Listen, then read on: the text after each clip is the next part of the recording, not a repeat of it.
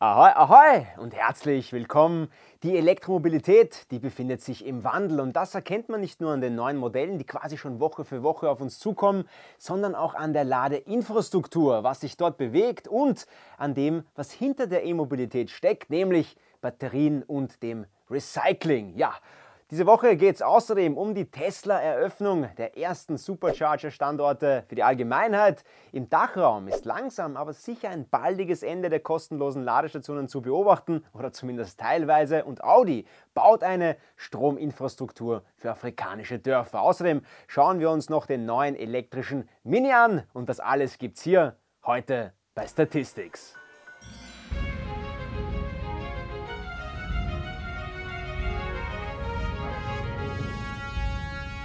Ja, schön, dass ihr wieder mit dabei seid. Angekündigt war es ja schon länger, dass Tesla die Supercharger bald auch Fremdmarken zugänglich machen möchte und jetzt startet gerade die Testphase dieses Projektes. Vorerst mal zehn Standorte, alle in den Niederlanden. Ich blende sie euch hier unten ein. Die wurden jetzt für Fremdmarken freigeschaltet und somit können auch jetzt nicht Tesla-Fahrer diese benutzen. Lange wurde auch diskutiert und spekuliert, wie das mit dem Laden nun ähm, tatsächlich funktionieren soll. Das ist jetzt auch ein für alle Mal geklärt. Die Antwort ist auch denkbar einfach, nämlich über die Tesla-App am Telefon kann der Ladevorgang gestartet und auch beendet werden. Viele von euch hatten das in den Kommentaren ja bereits erraten. Hier gibt es einen Daumen nach oben von mir. Ja, normalerweise ist es ja so, dass das Auto von Tesla direkt mit der Ladesäule kommuniziert. Also es braucht keine Karte, kein Display, kein Startdrücken, nichts. Und äh, das wird für Tesla-Fahrer auch weiterhin so bleiben. Schließlich hm, soll es für Tesla-Fahrer auch weiterhin angenehm bleiben und für Fremdmarkenfahrer ist dieses Problem mit dieser Tesla-App nun auch gelöst und es braucht keine Ladekarte oder sonstiges. Also, wer in Zukunft an einem Supercharger laden möchte, der lädt sich jetzt schon mal die Tesla-App herunter, macht sich einen Account, hinterlegt die Zahlungsdaten und so weiter. Im Grunde ganz einfach und das Schöne ist, Seit der Initiierung des Tesla-eigenen Ladenetzes im Jahr 2012 sind ähm, nach dem aktuellen Stand übrigens weltweit inzwischen mehr als 25.000 Supercharger am Netz und auch in Europa ist das Netz wirklich fantastisch gut ausgebaut und eine große Bereicherung für die E-Mobilität, wenn dort auch alle laden können. Ja, aber wie sieht es mit der Preisgestaltung aus? Die ist nämlich auch ein wichtiger Faktor. Tesla teilte hier mit, dass die Preise je nach Standort variieren. Man könne sie aber vor Beginn in der Tesla-App einsehen und das ist, finde ich, ein guter Punkt. Der Preis pro Kilowattstunde kann auch mit einer ähm, Lademitgliedschaft gesenkt werden, fügt das Unternehmen noch hinzu. Aus diversen Twitter-Posts ähm, geht auch zur Orientierung hervor, dass Tesla an einem der Standorte in, in den Niederlanden 0,57 ähm, Euro pro Kilowattstunde aufruft, also 57 Cent. Tesla-Fahrer hingegen, das ist nämlich spannend, die zahlen dort nur 24 Cent. Und ähm, wichtig auch zu wissen ist, Blockiergebühren gelten künftig eben nicht nur für Tesla-Fahrer, sondern auch eben für die Fremdmarken. Ja, also mit diesem ersten Öffnungsschritt werden nun Daten auch gesammelt, wie stark ausgelastet die Stationen nun tatsächlich nach der Öffnung sind. Man sieht also, dass Tesla die im Vorhinein ja, aufgenommene Angst natürlich auf jeden Fall ernst nimmt. Was sagt ihr zu diesem Pilotprojekt in den Niederlanden? Warum glaubt ihr, dass gerade die Niederlande zum Beispiel zum Standort erkoren wurde? Schreibt es uns unten in die Kommentare. Ähm, oder von euch, die aus Westdeutschland sind hier, wer das mal ausprobieren möchte, kann ja mal gerne rüberfahren und ein bisschen aus der Praxis erzählen und uns vielleicht ein Foto oder ein kurzes Video schicken. Da wäre ich mal gespannt. Nun, machen wir äh, kurz einen kleinen Abstecher zu Mini, denn hier wird ein neues Elektroauto präsentiert oder es wird es bald geben. Ja, ich weiß, viele hoffen jetzt auf einen ja, Mini, auf ein Mini E-Cabrio, aber leider kommt das noch nicht elektrisch, sondern der Countryman SE soll kommen, voll elektrisch, statt wie bisher nur teilelektrifiziert. So wie der Mini Cooper SE technisch auf dem BMW i3 aufbaut, so baut der Countryman SE auf der gleichen Produktionslinie wie der BMW X1 auf. Das lässt natürlich auch Raum für Spekulationen auf einen möglichen elektrischen BMW iX1 also Mini jedenfalls soll bis zum Jahr 2030 zur reinen Elektroautomarke werden und schon 2025 soll der letzte neu entwickelte Verbrenner auf den Markt kommen. Antriebstechnisch, also BMW hat sich dazu noch äh, weniger geäußert, antriebstechnisch werden aber sowohl der Mini Countryman SE als auch der mögliche BMW X1 einen komplett neuen Antriebsstrang nutzen, da eben der aktuelle Mini Cooper SE einen zu kleinen Akku verwendet. Was die Außenabmessungen angeht, wird der neue Countryman SE wohl deutlich größer sein als sein Vorgänger. Hier sei eine Streckung um nicht weniger als 20 cm geplant. Das soll sowohl den Passagieren auf der Rückbank als auch der Beinfreiheit zugutekommen und womöglich auch dem Ladevolumen im Kofferraum. Ja, wenn nun auch die verwendete Technik, also die Akkukapazität und natürlich auch die Ladeleistung besser als im Cooper SE ist, dann könnte der Countryman SE und auch der BMW iX1 vielleicht interessant werden. Nach einer echten Elektroauto-Plattform klingt das für mich allerdings noch nicht oder noch immerhin nicht. Ähm, aber zumindest kann man den Countryman dann auch elektrisch fahren. Was sagt ihr dazu? Schreibt es mir unten in die Kommentare. Ja, kommen wir zu einem sehr wichtigen und auch heiklen Thema. Viele, die von euch bereits elektrisch fahren, werden womöglich auch schon auf das angesprochen. Was soll mit den Akkus aus Elektroautos passieren, wenn die Kapazität abnimmt und sie zu gering sind für die Verwendung im E-Auto? Ja, eine Frage, die sich viele stellen und die oft gestellt wird.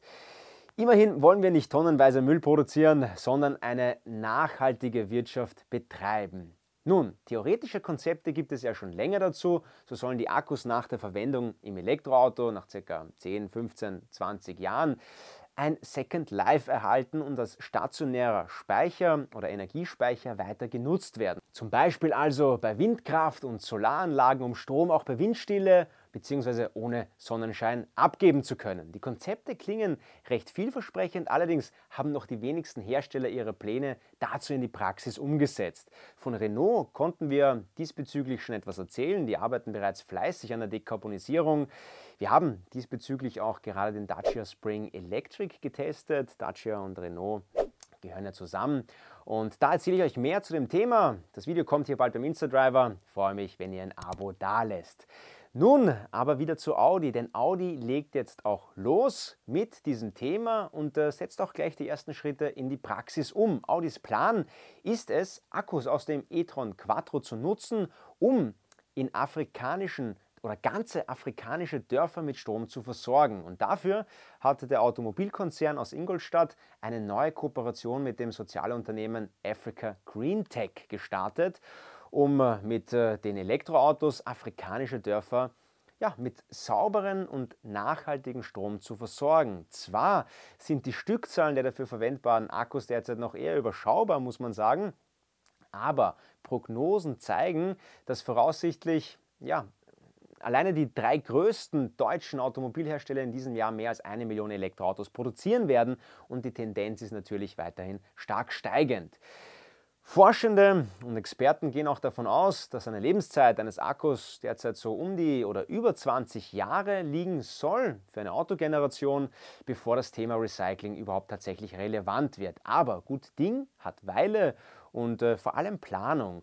Und deswegen haben Audi und GreenTech auch schon konkrete Vorstellungen, wie dieses zweite Leben der Akkus so aussehen könnte. Also, schon bald sollen mindestens 50 Dörfer im Sahara-Bereich mit Akkus des Audi-Elektroautos versorgt werden. GreenTech hat in diesen amerikanischen Dörfern eigens entwickelte Solartäner im Einsatz, welche tagsüber die Stromversorgung garantieren. Nachts wird dann durch die stationären Speicher gänzlich auf Dieselgeneratoren verzichtet, eben dank diesen Lithium-Ionen-Akkus aus verbrauchten Elektroautos. Das Grundprinzip ist also relativ simpel und lässt sich somit ohne allzu viel großen Aufwand von der Theorie in die Praxis umsetzen. GreenTech sieht in diesem Gesamtprojekt außerdem noch weitere positive Folgeeffekte, wie zum Beispiel eine sich immer weiterentwickelnde Wachstumsspirale. Ich persönlich, ich finde es klasse, dass Audi und auch andere Hersteller sich jetzt mit diesem Thema des Recyclings auseinandersetzen und Audi vor allem auch auf eine Partnerschaft an Orten setzt, welche diese Technologie auf jeden Fall zugutekommt. Was sagt ihr dazu? Findet ihr, dieses Konzept hat Potenzial? Schreibt es mir in die Kommentare. Ich auf jeden Fall finde es ein starkes Zeichen, dass ähm, eine Firma wie Audi Investitionen in diese Richtung tätigt und damit macht das elektrische Fahren einfach noch mehr Sinn und gemeinsam können wir an, äh, ja, eine nachhaltige Zukunft gestalten. So, weiter geht's mit äh, einer meiner Lieblingskategorien, aber die macht äh, mittlerweile ein wenig weniger Spaß.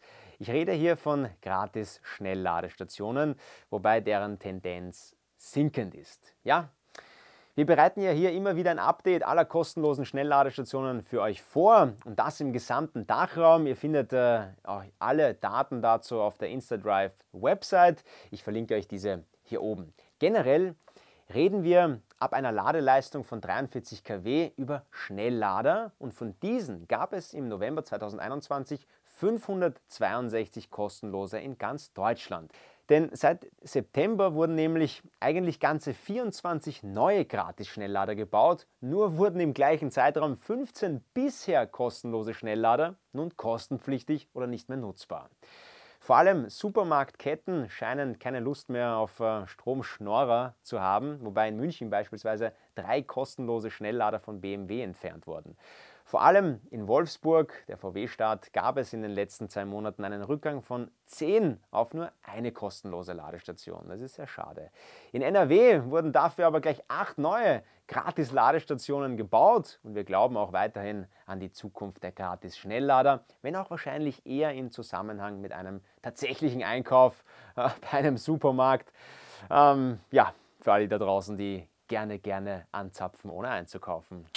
Also, ja, auch in Österreich zeichnet sich ein ähnliches Bild ab. Im November 2021 gibt es wiederum unter Anführungszeichen nur noch 62 kostenlose Schnelllader, also fünf Stationen weniger als im September.